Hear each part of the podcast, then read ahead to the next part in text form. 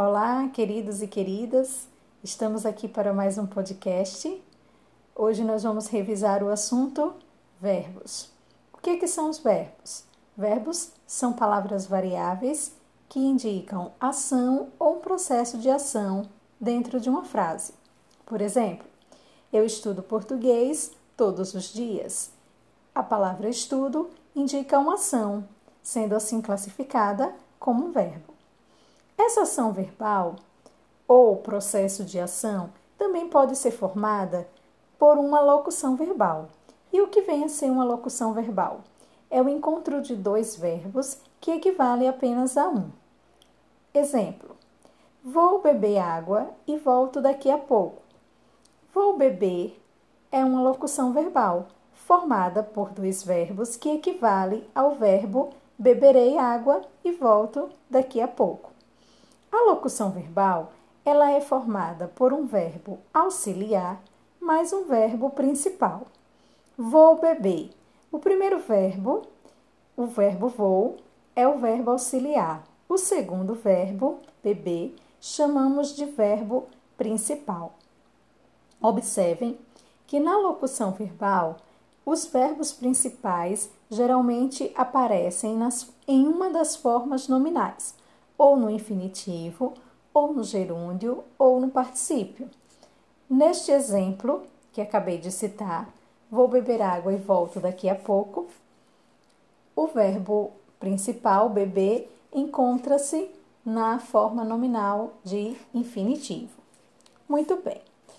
Os verbos, eles se flexionam em quatro maneiras: pessoa e número, tempo e modo. Os verbos, eles podem representar a primeira, segunda e terceira pessoa do discurso, do singular ou do plural.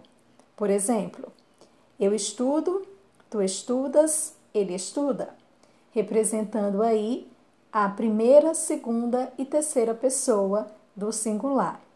Nós estudamos, vós estudais e eles estudam, representando a primeira, segunda e terceira pessoas do plural. Muito bem. Além da flexão de pessoa e número, os verbos também flexionam em tempo e modo. Os verbos variam para indicar o tempo em que a ação ou processo verbal ocorre. Sendo assim, ele pode variar em presente, passado ou futuro.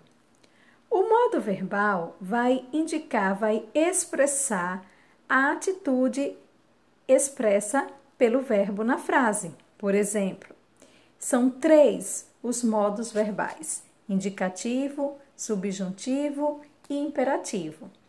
O modo indicativo indica, expressa a certeza de um fato. Estudo português todos os dias.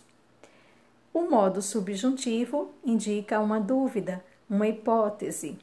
Se eu começar a estudar português todos os dias, aprenderei sempre mais. Então, é uma hipótese, é uma dúvida. E o modo imperativo é aquele que expressa um pedido, uma ordem ou um conselho. Ouçam o que eu digo, fique em casa. Então, temos aí o verbo no modo imperativo. Bom, pessoal, essa é a nossa primeira parte dos verbos do nosso podcast aqui, nossa revisãozinha sobre os verbos, tá? Conceito, definição, locução verbal e as flexões verbais. Espero que vocês tenham revisado e lembrem-se: distante sim, sozinhos nunca. Bom estudo para todos. Até a próxima.